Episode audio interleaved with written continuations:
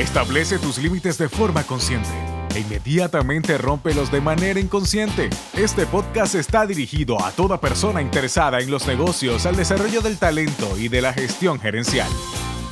Quédate en este proceso de educación continua. Sé parte.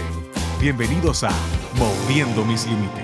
Pues el capítulo pasado estábamos hablando sobre la cultura organizacional, todas las cosas positivas que, que, que significa, que, implica tener una cultura organizacional, ¿no? Entre, entre seguir creciendo, que te marca un poquito de la historia.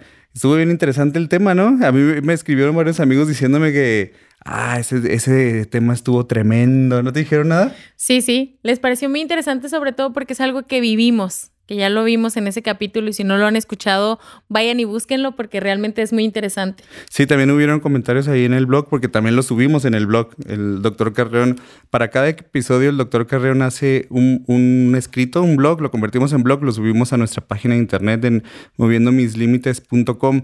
Entonces hay tantas cosas que, que, que son importantes en una compañía y que hacen que el ambiente laboral sea este mejor, ¿no? hay tantos puntos, tantas cosas que los dueños y los empleados y los gerentes, todo el mundo tiene que estar cuidando para mejorar, para aportar al ambiente laboral, pero no todo es bonito, ¿verdad? No todo, todo, todo es perfecto. Hay ciertas cosas que pueden llegar a suceder dentro de tu ambiente laboral que lo convierten en algo bastante negativo. ¿Cuál, qué, cuál, una de las cosas, más bien les voy a preguntar a ustedes, ¿cuál sería una de las cosas que creen que sería que convertiría el ambiente laboral en algo bastante negativo o, en algo bastante pesado para el empleado? Sí, Mije, como lo comentas, se ha hablado mucho de lo bueno, cómo llevar un buen ambiente y te dan los cursos y eso. Y específicamente hoy quisimos hablar de, esa, de ese detalle que tú dices, qué es lo que puede estar opacando o algo que sea negativo en nuestra cultura organizacional, en nuestro ambiente laboral, y eso es el acoso. Cómo manejarlo, cómo identificarlo, de qué se trata, porque existe, pero no siempre se habla de eso y muchas veces nos vamos todo a ver el lado positivo o el cómo sí, sin embargo puede estar esta parte obstruyendo y obstaculizando nuestra cultura y eso es el acoso laboral. Entonces, ¿usted qué opina, doctor? ¿Cómo podemos entrar a este tema que existe tan complicado, pero cómo tocarlo desde una manera objetiva, qué es y luego cómo identificarlo? Bueno, definitivamente sí es un tema complicado, definitivo. Ah, y sí, como dice Mije, Mayra, el, el ambiente laboral se ve terriblemente afectado. Y uno de los aspectos más críticos que genera la parte del acoso es el estrés. Hay mucho estrés laboral. También se presenta de forma de hostigamiento, eh, aspectos de agresión verbal, agresión psicológica, emocional. Entonces, se puede mostrar inmediatamente la, gran diferencia del acosador y de la víctima, porque también hay un juego de poder. Entonces, lo, vemos muy relacionado en la parte de subordinación. Entonces, como quien es acosador generalmente lo hace a través del poder, de la autoridad, de la figura de autoridad, del poder jerárquico. Entonces, los abusados se sienten marginados, se sienten ah, no incluidos. y, también por otro lado, somos uno de los países que menos documenta no generamos estadísticas. Entonces, hay países como Francia, por ejemplo, que es uno de los países que más ah, documenta y más estadística tiene. Argentina, por ejemplo, también tiene bastante este, información estadística. Y, la verdad es que ahí, pues, ah, poco se documenta estadísticamente el acoso ah, laboral. Como tal. Como tal. Entonces, Y, la verdad a mí me genera mucha pena y me genera, pues, que, realmente sí es algo que, que, como que es el cuarto oscuro en las organizaciones y generalmente nadie queremos hablar de eso. Porque, porque muy delicado, ¿no? Eh, el acoso laboral es muy delicado. Es muy grande. Es muy delicado. Y además, pues la Organización Internacional de Trabajo está cuidando a través de estadísticas que, países realmente tienen protocolos para el cuidado, eh, hablando de prevención. Entonces, ¿qué, ¿qué, protocolos se tienen para prevenir? Y entonces, en nuestra ley también tenemos un artículo que precisamente ah, penaliza el, que se den este tipo de conductas, de actitudes dentro de las, del área de trabajo, dentro de la fuente de trabajo y, que la gente realmente se sienta acosada, ¿no? Entonces, sí tenemos eh, un artículo que, pues nos, nos, puede estar ah, cuidando, protegiendo, pero desafortunadamente otra vez como es muy penoso, como es muy delicado, generalmente las, e, esto entre comillas, la gente que tiene, que, realmente se anima a ir a, acusar a alguien, bueno, pues tiene que tener ah, evidencias, tiene que mostrar, tiene que mostrar pruebas, y eso lo hace muy delicado, porque aparte de lo penoso de la situación, de, la situación que vivió la persona agredida psicológicamente, emocionalmente, y todavía que tenga que mostrar pruebas de cómo sucedió y, qué pasó en el acoso, eso es bastante delicado, ¿no? Y generalmente no, se van y se ponen acusaciones directamente ah, en la ley, eh, digo, en, las agencias o en las instituciones donde protegen al trabajador, ¿no? Estamos hablando del acoso laboral. Eh, y, y, una de las cosas que nos está explicando es básicamente el abuso de poder, ¿no? El abuso de poder, eso hace que a lo mejor empleados hagan cosas que no quieren hacer con tal de no perder su empleo porque alguien está imponiendo ciertas cosas o están casi, casi, no precisamente obligando, pero si te están diciendo, necesitas hacer esto, es probable que casi, casi te están diciendo, si no lo haces, a lo mejor alguien más lo va a hacer por ti. Entonces eso se pone bien complicado. Pero una cosa que iba a preguntar es, también entre este eh, tema que estamos hablando del acoso laboral está el acoso sexual. Sí, es, es parte, es una de las, de las formas. Eh, yo decía que es una agresión que puede ser psicológica, emocional, puede ser eh, de contacto físico y, cuando se da el contacto físico, pues ya es sexual.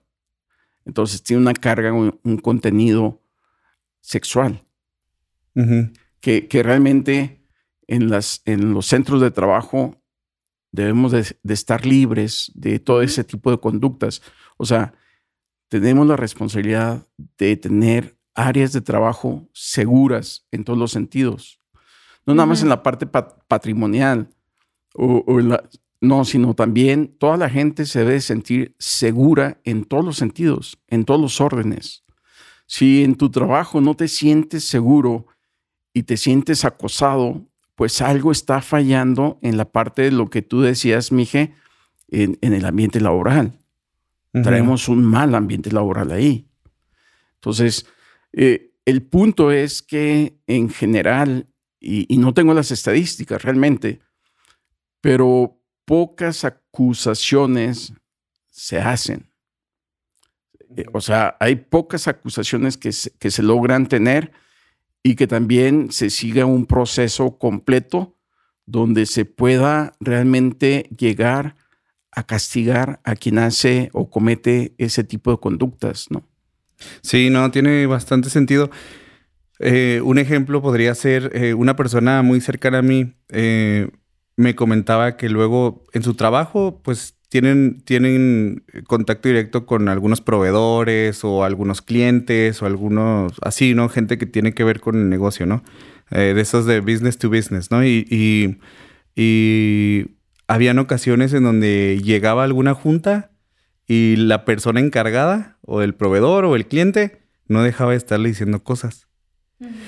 Y luego ella como que me contaba que se pone bien complicado porque obviamente pone un alto a todos esos comentarios, ¿no? Pone todo un alto así, pero si por cualquier cosa, alguna cosa no le llegara a pasar, este, parecer o se llegara a salir de control, quién sabe si ella le lleguen a perjudicar, se le llega a perjudicar a un nivel muy alto donde ya le, eh, ya es dentro de su trabajo que le llega a perjudicar y se quede sin un cliente por culpa de alguna cosa. Entonces se pone bien complicado que ella como que no se puede poner tan agresiva y a la misma vez le, pone un alto cuando debe estar el, alto ahí muy, muy claro, pero a veces se queda bien confusa porque pues yo ya quiero decirle que no y esto, pero si se enoja y luego no me, no me da todas las órdenes que le estoy pidiendo o, o dejan de ser mis clientes por algo así o se van con otro proveedor o lo que sea, se pone bien complicado. Y si ella levanta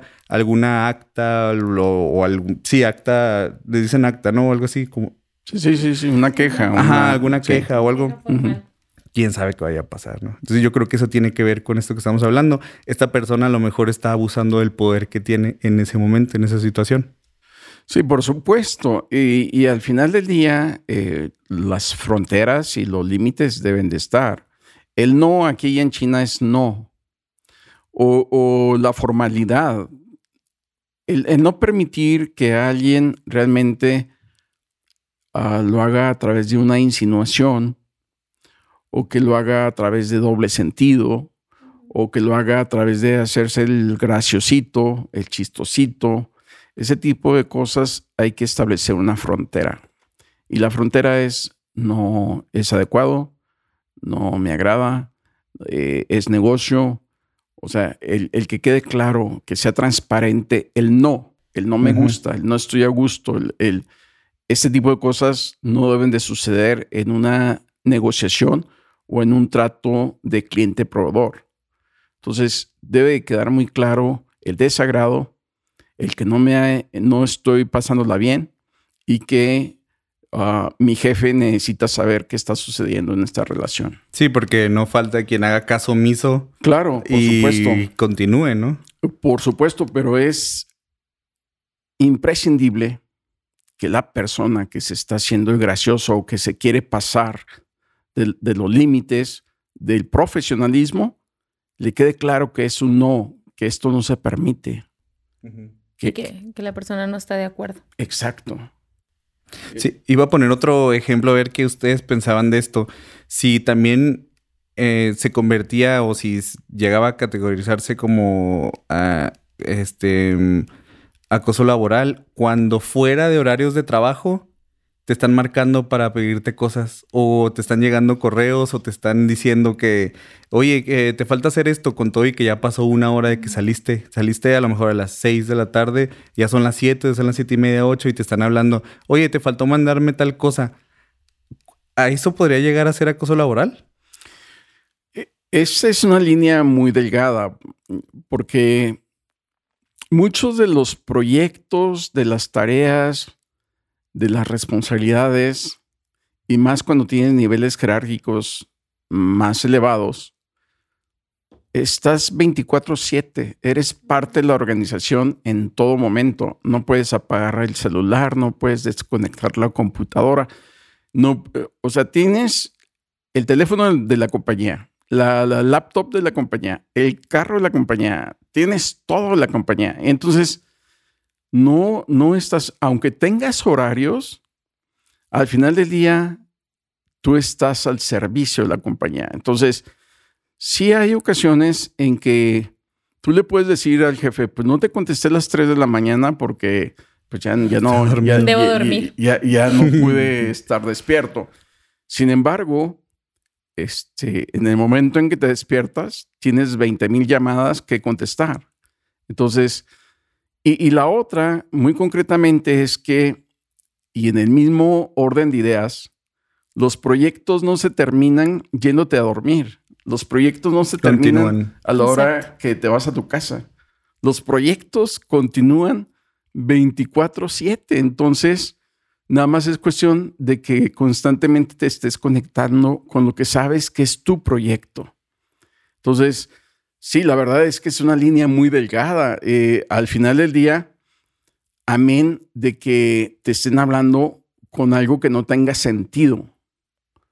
Pero si es un proyecto y si tiene que ver con el trabajo realmente y, si tú te das cuenta que efectivamente eh, requieren un estatus, bueno, pues lo tienes que dar. Si son las 4 de la mañana o 3 de la mañana o 2 de la mañana o, o que te hablen a una junta a las 5 de la mañana, ¿no?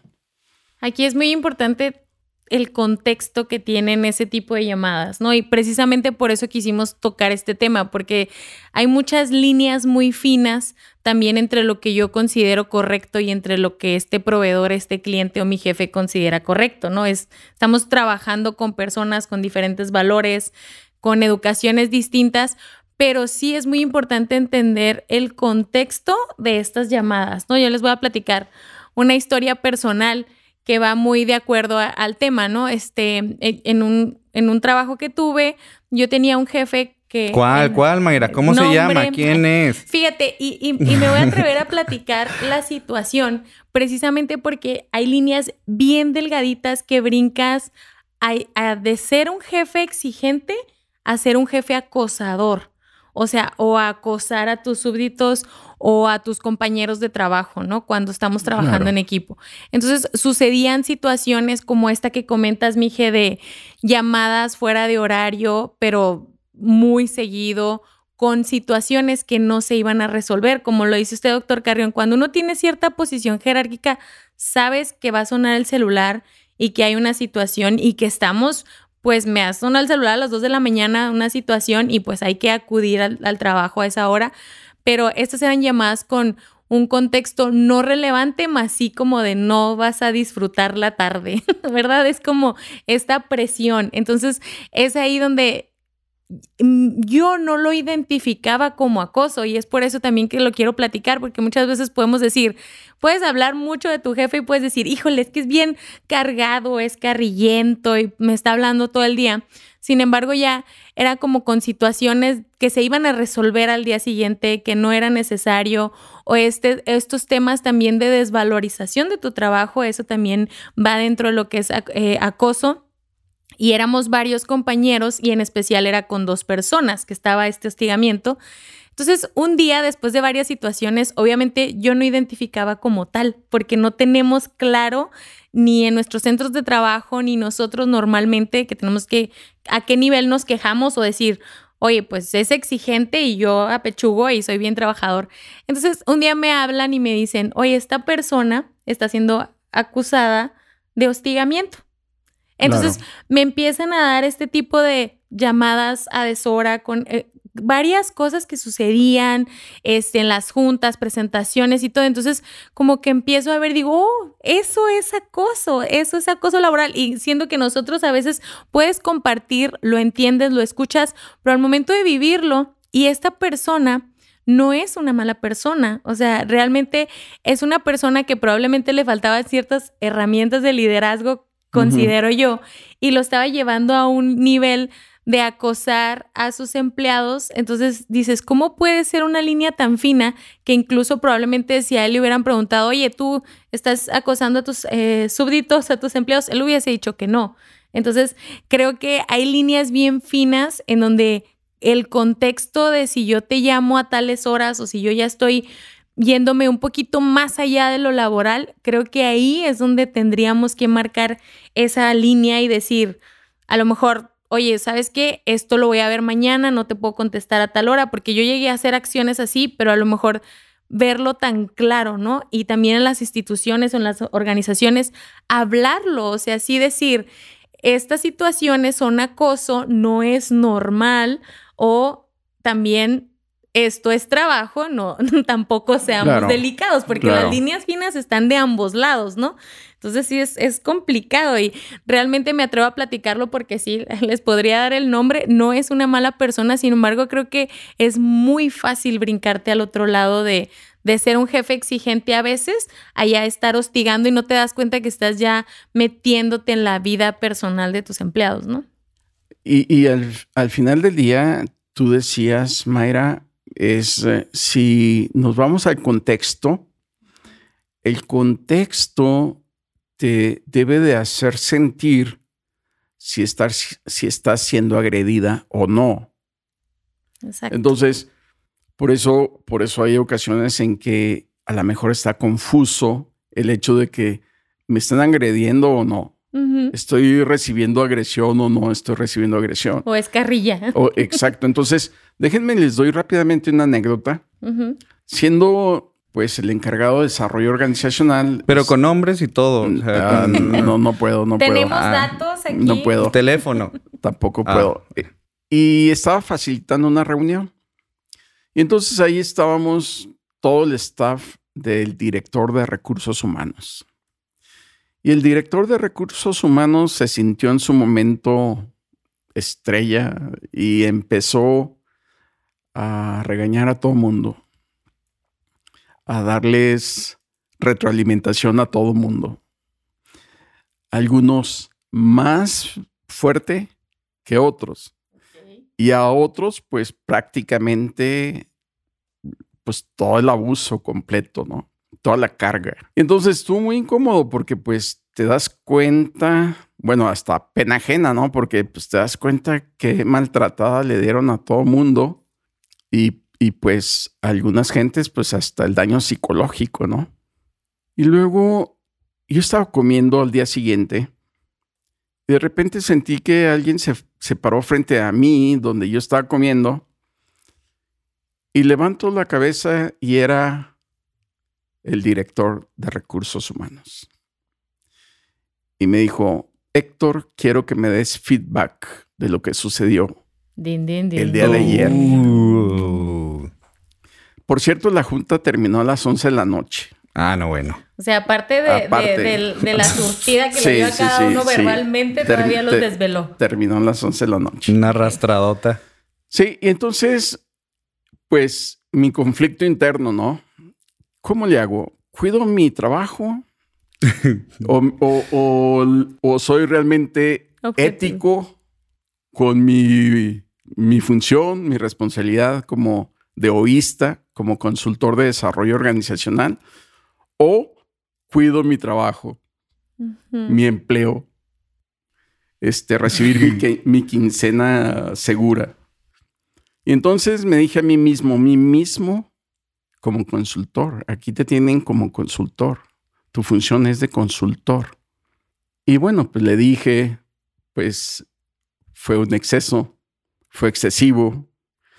A la primera le quedó muy claro, no había necesidad de tanto daño, hubo mucha, mucho daño psicológico. Esa persona, quién sabe cómo vuelva a tener o a lograr seguridad ante este staff, porque quedó muy, muy maltratada esta persona. Y me dijo, gracias. Y se fue. Eso era un viernes. Para el lunes yo ya estaba siendo citado en recursos humanos y me mandaron a otra planta un año. Oh, lo castigaron. Así tomó el feedback, de esa manera. Sin embargo, me fue muy bien en la otra, en, la otra planta. Este, me pasé un año de mucho aprendizaje y con un staff que, pues, me, me, apoyó bastante y me sentí muy, muy bien aceptado. Y seguramente al rato se andaba arrepintiendo el señor después, este, ¿no? Después me mandó llamar y me dijo, ¿quién te paga tus honorarios? ¿Quién te paga tu quincena? ¿Quién, quién te paga tus bonos? ¿Quién te paga? Así es que... Regrese. Regrésate. Oh. Pero igual ahí está una de las cosas de por qué no se habla tanto del acoso y por qué no lo decimos. No todo el mundo sabe escucharlo y la palabra tan famosa represalias existe, existe y mucho. Existe. Entonces, precisamente por eso yo decía que en nuestro país poca estadística hay, porque la gente, por un lado, siente que, que es un riesgo muy grande el ir a acusar a un nivel jerárquico alto. Sí. Entonces, generalmente no lo hacen. Y cuando lo hacen, entonces la carga de la prueba. Y en la carga de la prueba, muchas de las ocasiones, ¿sabes qué? Este, pues no hubo quien lo viera, no hay nadie que pueda decir, no hay alguien que te pueda apoyar, no hay evidencia de que haya un comportamiento fuera de contexto. Entonces eso lo hace muy complicado. Sin embargo, ustedes yo creo que estarán en el mismo punto eh, y con la idea de que más vale prevenir. O sea, ¿qué cosas tenemos que hacer para prevenir? O sea, por un lado tenemos una ley, eh, en, la Ley Federal de Trabajo, el artículo 132, que nos habla precisamente de tener estas ah, fuentes de trabajo libres de acoso, de hostigamiento, de agresiones verbales, emocionales, psicológicas. Y aparte, pues recientemente, no sé, hace un año tal vez, o un poco más, andábamos entrenando a medio mundo con lo de la norma de 035, la norma mexicana, donde nos habla de proteger la parte de emocional y psicológica de nuestros trabajadores. Entonces, por un lado tenemos artículos y de la Ley Federal de Trabajo tenemos una norma oficial mexicana y, que, nos están diciendo que tenemos que dejar libre de este tipo de conductas el ambiente de trabajo, las fuentes de trabajo. Entonces, necesitamos ser mucho más ah, sensibles a esto que está sucediendo y trabajar más en la prevención. Entonces, ahí yo creo que en la, parte, y les doy rápidamente un ejemplo de, de, la prevención, ¿no? Ustedes saben que pues también mucho tiempo me la he dedicado a hacer catedrático en, universidades. Entonces, una de las cosas que, que hacemos los catedráticos es que asesoramos en tesis, en tesis de maestría o en tesis de licenciatura. Y entonces, nunca me permitía estarle dando asesoría a una persona sola. Entonces, siempre citaba en tres. O sea, la gente iba a asesoría de tres personas, en grupos de tres. Y la otra también, nunca dejar la puerta cerrada. Siempre mantener la puerta abierta del cubículo donde estás dando asesoría. Y entonces... Prevención. prevención. O sea, les estoy dando ejemplos de prevención. Y en, y en las empresas, ahora ustedes lo pueden ver, pero antes no pasaba así.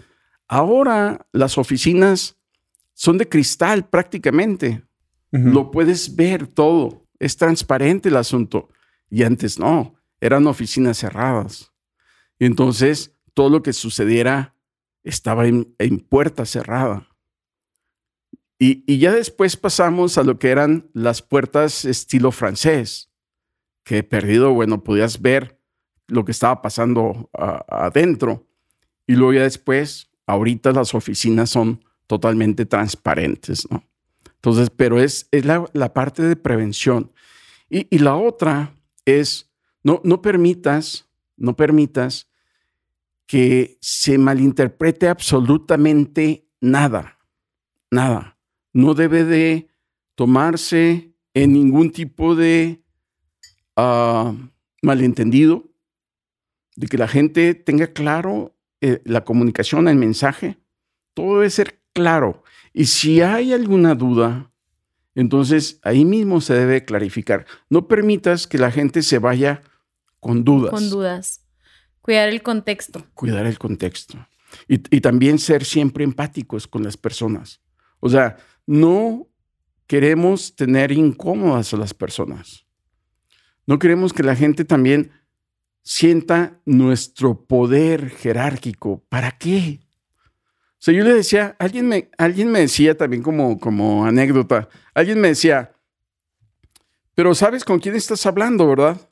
Digo, por supuesto que lo sé. Cuando yo necesite una firma tuya, te la voy a pedir, porque sí necesito la autorización tuya. Por supuesto que sé con quién estoy hablando. Yo me recuerdo en una ocasión que le comentaba a un gerente, lo que necesitas es que se hagan las cosas, que fluya el trabajo o que seas tú quien sea reconocido, ¿no? Entonces muchas veces cambiamos ese contexto. Entonces, por eso decidimos hablar de esto, por, para entender las finas líneas, para saber cómo también podemos prevenirlo, entender, ahorita comentó usted algo muy importante que es entender a decir y expresar no me gusta, no me siento cómodo, considero que tus acciones están pasándose de la línea, ya sea en un en una cuestión porque muchas veces decimos, "Hay confianza, no yo me puedo acercar." Entonces, lo que para unas personas puede ser normal o puedo, puedo yo tener un vínculo de amistad con mi jefe o con mis compañeros, para otras personas no. Entonces, creo que es muy, muy importante que desde un principio, porque después se vuelve más difícil, ¿no? Cada vez va a ser más difícil porque si bien la persona que es acosadora, si hablamos ya en una connotación sexual, pues va a intentar, ¿no? Va a intentar hacer más acciones, pero si es desde un principio, muchas veces, eh, y lo veíamos, por ejemplo, hay una persona que puede decir, ay, es un piropo, ¿cómo te puedes ofender si te dije un piropo hice un comentario? Sin embargo, si a alguien le ofende, está mal. Claro. O sea, es claro. no hay, o sea, no hay un bueno, esa es tu manera de ver, no. O sea, entonces creo que una parte también de prevención es dejar muy claros estos límites, entender de decir, sabes que no me siento cómoda eh, con estas circunstancias o cómodo o incluso a veces el formar parte hasta de, un, de una reunión donde se están tocando temas que yo considero que después pueden, oye, pues si yo ya hablé contigo de esto, ya lo podemos hablar tú y yo solos o que después mi jefe me quiera este, platicar algo al respecto si yo me retiro de ahí, ya también estoy dando un mensaje, ¿no? Entonces, creo que marcar los límites es muy, muy específico y hablar de esto en las organizaciones, eh, con nuestros empleados, o sea, sí, que sea un tema no tabú, porque cuando es un tema tabú, ni siquiera sabemos, oye, si me tengo que quejar con quién me quejo, a quién le digo, pues si este es este hermano de aquel, claro. o si es el preferido, el favor. Pero cuando no existe un lineamiento que no se ha hablado de esa situación, oye, cuando sufres acoso, hostigamiento, cuando sientes que algo no está bien, esta es una línea, este es un teléfono, tienes que decirle a tal persona, porque es importante como prevención también dejar clara esa situación en las organizaciones, ¿no? Que la gente sepa a dónde acudir y también como individuos que sabemos que probablemente puede ser algo que repercuta en mi trabajo, pero sí dejarlo muy, muy claro y el decir, no, o esta parte que me está, o yo hice este trabajo, ¿por qué no me reconoces? E, eso es muy, muy importante. Por supuesto. Y entonces sí, como, como bien lo dices, Mayra, ah, las líneas son muy delgadas, sin embargo, hay que establecer claramente esas fronteras. Hay cosas que, sí, eres el jefe, sí, eres el líder, sin embargo, eh, esta parte no te la voy a aceptar porque me estás pidiendo algo que no tiene nada que ver con el trabajo, no tiene nada que ver con mi responsabilidad, no tiene nada que ver con mis funciones. Así es que discúlpame, la línea de subordinación ahí se termina. Y, también es algo muy importante que hay que seguir los protocolos que las compañías establecen. Entonces, la mayoría de las compañías tienen protocolos hasta de vestimenta. O sea, no puedes vestirte como tú quieras. Hay protocolos para eso. Y, y, hay protocolos también cuando sales de viaje, que sales de viaje con tu jefe o sales de viaje con un grupo, o sales, hay cosas que no se permiten. O sea, no tienes por qué, pues que estas personas vayan y anden turisteando, pero no, no lo tienes que hacer tú. Entonces, eso también hay esos protocolos. Y hay compañías que tienen monitoreado en todos los sentidos a todos los empleados. ¿eh? Hay cámaras por todos lados. Eh, tus computadoras eh, están abiertas.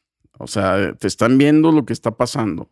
Entonces, todo está siendo monitoreado precisamente para evitar que si hay una acusación, haya documental, haya este, videos, Pruebas. haya pruebas de que sucedió. Entonces, en la mayoría de las grandes empresas están siendo monitoreados todos los empleados. Sí. Y respecto a eso, es algo muy, muy importante que creo que también es importante aclarar. La parte de una situación incómoda, o sea, una falta de respeto, una situación incómoda, algo de, de eso no es acoso precisamente. No quiere decir que esté bien, pero entiendo, si bien que acoso es cuando es algo repetitivo, donde hay acciones, o sea, puede ser una acción que esté muy mal, ¿no? O sea, que yo diga, esto no, es, no está bien, es una falta de respeto. Sin embargo, para comprobar acoso, tengo que tener evidencia de que fueron situaciones repetitivas o reincidencias, incluso situaciones no tan graves como lo veíamos de las llamadas o, o situaciones fuera de contexto, pero repetitivas, ¿cierto? Sí, cierto. Sin embargo, la primer situación, ahí se establece el alto, ahí se establece la frontera, los límites. Entonces, inmediatamente debe de, de estar un hasta aquí. No me gusta, no me agrada y esto no lo veo como la relación natural y propia, adecuada, institucional de jefe, empleado, jefe, colaborador, líder, seguidor. Entonces, esa parte hay que, que- debe de quedar bien establecida desde la primera vez. No necesitamos que pase la segunda, la tercera, ese tipo de cosas, ¿no? Ok. Sí, porque después es muy importante también poder probar todo eso y muchas veces por esas finas líneas eh, puede trascender más tiempo porque no lo identificamos claramente, ¿no? Entonces Claro, es muy y- importante tener eso en cuenta. Y, y cuando se hacen estas investigaciones, oye, pero ¿por qué te enfiestaste con ellos? Ajá. ¿Y por qué una botella de tequila te tomaste? ¿Y por qué de repente a- amaneciste en camas que no son tuyas o ese tipo de cosas? Y, y no lo digo nada más en el sentido de las mujeres, ¿eh? porque eh, eh, es mucho más ah, fácil identificar que una mujer fue acosada, pero también sucede en el otro lado, nada más que eh, también no hay tantas estadísticas, ¿no? Sin embargo, está claro hasta dónde algo se está saliendo de control. ¿Quieres perder el control? No creo. Entonces, por favor, no permitas que eso suceda. ¿no? Entonces es cuestión también de prevenir, ¿no? Porque De yo me prevención. puedo acabar las botellas de tequila que Sí, me den mi gana, sí. con quien me dé mi gana, pero eso no da- va a dar justificación, ¿no? pero sí yo no, tengo nunca, que cuidar esa parte. Nunca se justificará. Exacto. Nunca. No, es, no es justificable. Al, al contrario, deberíamos decir, había tanta gente que la, la protegió o lo protegió y lo cuidaron y lo llevaron a su casa sin ningún problema. Sí, En- entonces yo, yo recuerdo que, una ocasión andábamos, eh, mis compañeritos y yo de trabajo nos gustaba mucho ir a una feria del tequila. Y cada año nos íbamos a la feria de tequila. Y entonces, en, en una de esas ferias de tequila, eh, de repente sentí que alguien metió mi mano en abajo de, abajo de mi, de, a un lado de mi codo. Y entonces volteo y De pues, una era- manera cariñosa. y era una, una jovencita, no sé, de 18, 19 años, pero súper... Traía algunas copas de más, ¿no? Estado de ebriedad. En estado de ebriedad. Pero, pe- pero sus amigas andaban ahí cuidándola también. Y, y, y me des- y no me soltaba. Y yo le decía, eh, le decía a las amigas, por favor, ya llévensela a dormir. O sea, este, ya esta niña necesita ir a, a- a acostarse. Y luego volteaba y me decía, no, yo, yo no me voy a ir. Yo ando aquí contigo. No, yo ando con mis amigos. Mira, todos ellos son mis amigos. Tú tienes los tuyos. Todas ellas son tus amigas. Entonces, por favor, hasta que la convencimos, mis amigos y yo, de que ya estaba este, fuera de control y que tenía que ir a descansar. Pero me imagino si, a- si esa, eso mismo lo hubiese hecho con alguien con malas intenciones, o sea, cosas malas podrían haber pasado, ¿no? Lo bueno es que se la llevaron a dormir sus amigas y luego nosotros, mis amigos y yo, pues ya pudimos disfrutar los, tequi- los Seguir, los- seguir con los tequilas. de, de- de esa feria que, por cierto, la extrañamos. ya sé, ¿verdad? Todos los, los, las reuniones de todas las personas y todo masivamente. Estaba bien padre, ¿no? Aquí pasaba bastante aquí en Ciudad Juárez. Les iba a comentar que eso se me hace muy importante lo de luego citas fuera de horarios también. Eh, casos en donde de repente tienen una cita con un proveedor o un cliente y, y está justo en el momento que todos se fueron también esas situaciones se ponen bien, bien complejas, ¿no? Que todo el mundo se fue a comer, pero casualmente a esa hora pusieron la cita. Iba a comentar también una cosa ahorita con toda esta modernidad y toda la tecnología y, y que todos están en la computadora y home office y todo esto. Ahora hay compañías pidiéndole a sus empleados tener el GPS prendido. Sí.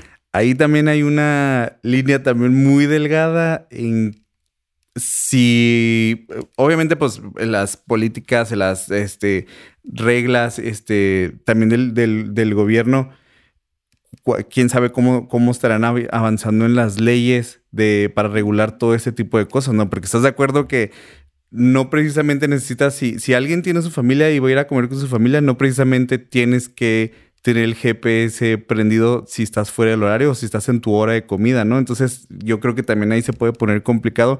Si sí tienes que, si sí estás permitiendo que te estén rastreando todo ese día, si es legal y pues quién sabe cómo se puede proteger. y si llega un punto donde ya llega a ser de alguna manera el acoso laboral que te traen este, monitoreando ya de una manera muy, pues muy, muy grande, ¿no? Bueno, yo, yo creo que esa parte la podemos clarificar, Mije, en el contrato que firmaste.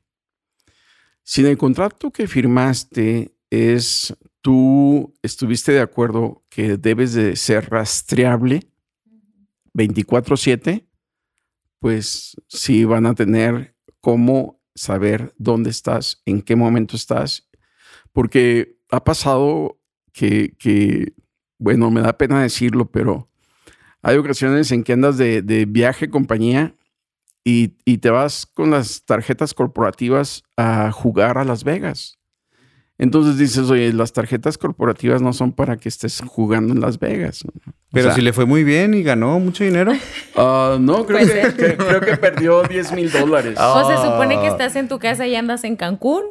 Y eh, entonces, no es que me hayan platicado. Si no, no te crees, amiga. Por eso te digo, por, eso te digo, o sea, dependerá. Por eso te digo que no hay un momento en que el contrato que firmaste, pues a la compañía la protege. Sí. O sea, no, no está violando la compañía ninguna ley porque tú autorizaste que eso sucediera. Ajá. Entonces, ese es el tipo de cosas que tienes que checar que estás firmando a nivel de tu contrato, ¿no? Aunque hay gente que firmó contrato hasta antes que existiera el GPS. Eso sí. No, no, no, pero bueno, eh, te digo, hay ocasiones en que las compañías están constantemente actualizando por, por X o Y situación, constantemente están actualizando los contratos. Aquí no, aquí no sé ustedes qué opinen, pero ciertas cosas que llegan a, nuestro parecer o en el contexto que estamos platicando, que es acoso o que es hostigamiento, si se fijan, son situaciones o cosas porque quieres de alguna manera controlar o saber qué está haciendo el colaborador.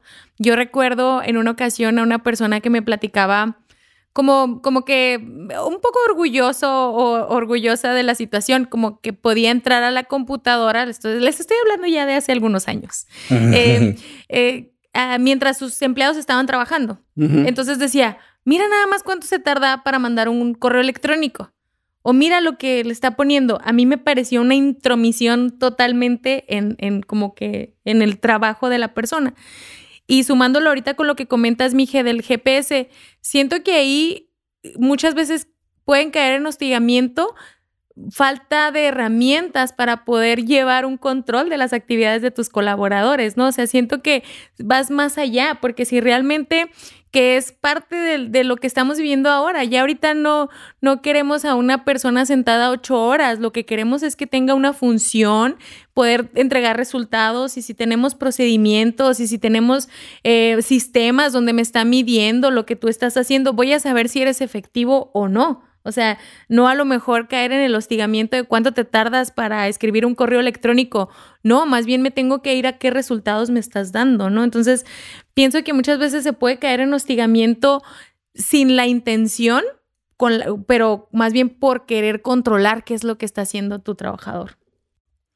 Eh, bueno, ahí ya nos meteríamos a, otro, tema. otro tema. sí, y, que realmente tiene que ver con estilos de, de liderazgo. Sin embargo, los estilos de liderazgo se administran en función de la madurez de los seguidores y de la misma situación. Entonces después podemos hablar un poquito de liderazgo situacional. Y ahí sería más bien para no caer en que podamos ser acusados de hostigamiento por querer controlar. Por, supuesto. El, el, único punto aquí es también que muchas de las ocasiones no vemos las fronteras entre ser un controlador y un agresor.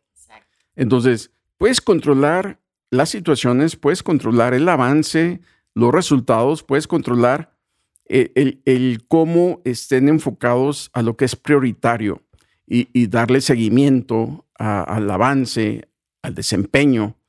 Sin embargo, puedes estar otra vez en estas líneas donde puedes agredir verbalmente y también con actitudes.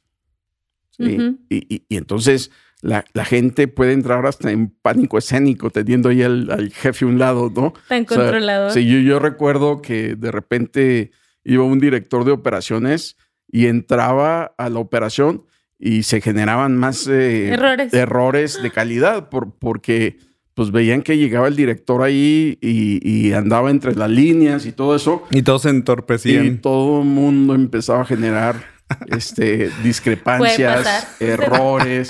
Y entonces cada ocasión las visitas de este señor este, incrementaban los errores de calidad. Sí. Eh, y antes, antes de que se me olvide ahorita también, algo que comentó usted de cuando esta persona les habló tan bonito a las personas, eh, dándoles retroalimentación de sus actividades.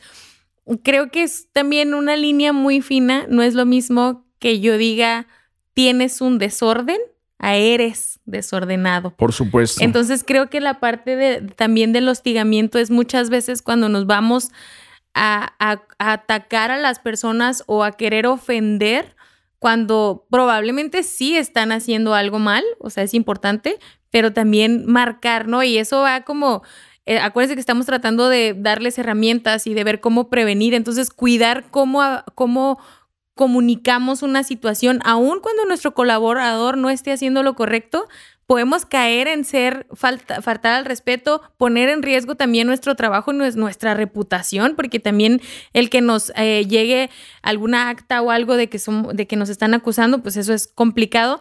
El cuidar esa parte también, ¿no? Porque comentaba que, oye, ya, ya te estás yendo a cuestiones psicológicas o algo de actitud y eso está muy fuera de contexto. Sí, por supuesto. Eh, yo vi infinidad de ocasiones cuando la gente se sintió agredida y, entran en una crisis emocional. Y, obviamente una crisis eh, psicológica, emocional, afectiva, por la llamada de atención que le dieron, que fue agresiva, eh, fue una agresión verbal. Y, y, además en las agresiones verbales te metes con aspectos de personalidad, te metes con aspectos que nada tienen que ver con el desempeño y el desempeño, pues probablemente lo dejas a un lado, pero la lastimada psicológica que le das, la agresión que, que le infringes, pues ahí está. Entonces, ¿y, cómo, ¿y cómo reparas ese daño? Sí, porque probablemente, ah, bueno, ya lo hiciste bien, gracias, pero ya me, ya me heriste, ya no nada más fue ofensa, ya fue más allá, ¿no? Sí, eh, cuando, empecé, cuando empecé a hacer diagnósticos dentro de las organizaciones, pues a mí me tocó de hace muchos años atrás eh, aquella supervisión que parecían capataces y que repetidamente yo les decía, oye, ¿qué estás haciendo aquí?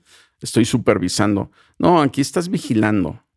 O sea, no estás supervisando, estás vigilando. Y pues parece ser que en esta línea no requieren vigilantes. O sea, ¿cuál es, cuál es tu aportación? ¿Qué, ¿Qué les estás dando? ¿O en qué los estás entrenando? o en qué, en qué los estás orientando, qué estás haciendo por ellos. Pues tenemos miles de ejemplos que podríamos dar sobre este tema, el acoso laboral, si es algo que sucede, es algo que sucede a diario. Una de las cosas que te puedes, eh, una, dicen que uno de los signos más importantes que luego está complicado que te des cuenta es que sucede muy seguido. Es la, primera vez que te ponen incómodos y se hace tan seguido que empieza a ser algo normal. ¿Cómo podemos empezar a concluir este tema? Bueno, yo, creo que lo principal, y, lo acabas de decir, Mije, es la prevención.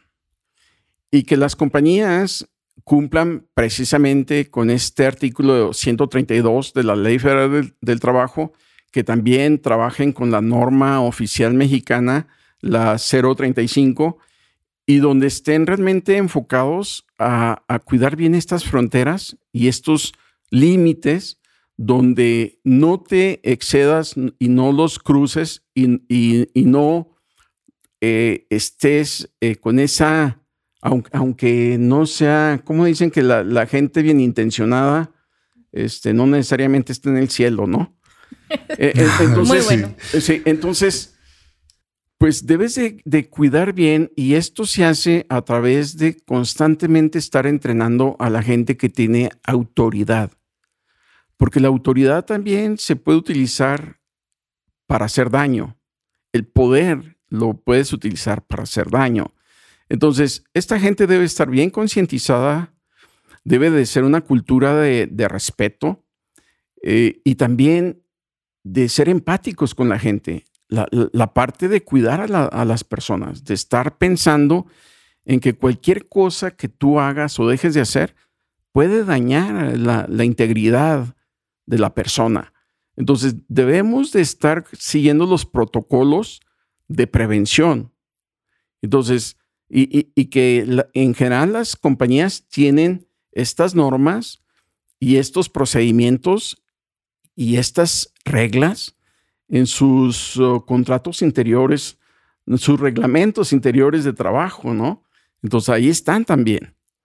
Y, cuando tú también firmas un contrato laboral, te haces responsable de todo esto también, del cuidado de, tu gente, a la gente que vas a administrar. Entonces, prevención, esa sería mi, mi conclusión, Mije. Sí, y sumando a, a, lo que comentabas, es prácticamente eso, ¿no? O sea, prevención, lo que comentas, Mije, no normalizar, no normalicemos estas situaciones. Eh, yo, yo, yo diría a los líderes, hablen de esto. O sea, que en tus organizaciones se hable del acoso, que, que tus colaboradores sepan qué hacer con un cliente, con un proveedor, con un compañero, incluso con el mismo jefe, esto dará una confianza y por lo menos es no ser algo tabú dentro de la empresa, lo podrán eh, manejar, lo podrás expresar, que sepan qué línea seguir. Eso es muy importante, incluso es más también prevención para, para ti como jefe no tener este tipo de situaciones. Lo que comentaba el doctor Carrión, eh, tener acciones de prevención, que todo sea transparente, cuidar eh, no tener los cuartos oscuros físicamente y también en cuestiones de intención, el contexto. Y como colaborador es no, no soportar ninguna situación en la que no te sientas cómodo. O sea, ya sea con tus, con tus compañeros de trabajo, con tus jefes, con tus súbditos, incluso, o sea, es hombre, mujer, eh, si yo no me siento cómodo, cómoda, es, digo que no. O sea, no pasa nada si yo lo expreso. Obviamente a lo mejor hay que cuidar cómo, no quiero poner en riesgo mi trabajo, no quiero perder mi trabajo, lo necesito, pero sí es muy importante porque también considero que ninguna persona se quiere ver en una situación de ser acusado, de estar en un juzgado. Ninguna persona se quiere ver en esa situación. Entonces, si sabemos usar las palabras correctas para decir, no voy a permitir esta situación, no me está gustando y si puede tener consecuencias, creo que eso nos puede ayudar a meter freno a mucha, mucha gente. Excelentísimas conclusiones. Pues todos queremos ser mejores, por eso nos vamos a ir a una sección que les tenemos preparados su sección favorita de cada capítulo de Moviendo mis Límites que se llama Mandamientos del Empresario. Volvemos. Permíteme ser empático, respetuoso y comprometido con la dignidad del ser humano.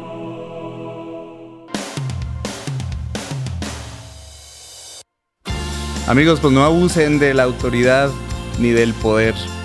A todos nos conviene tener un ambiente laboral sano, eh, padre, a gusto. Todos queremos hacer nuestro mejor trabajo en el empleo, en el trabajo, en el negocio que, que todos tenemos. Les recordamos meterse a nuestra página de internet que es moviendomislimites.com. Ahí tenemos un blog. Sigan este. Si nos están escuchando más bien desde Spotify, pónganle el botoncito también de seguir. Si nos están viendo desde YouTube, pónganle también el botoncito de, de, de suscribirse a la campanita, a todo, el comercial, como todo mundo le dicen, suscríbanse a este canal para que estén atentos, sepan de lo que está sucediendo en este canalcito. Salud con esas tacitas de Moviendo Mis Límites, que próximamente en poco tiempo seguramente vamos a estar vendiendo algo de mercancía, nuestras playeritas y todo, traemos todo el branding. Nos vemos en el próximo episodio. Hasta luego.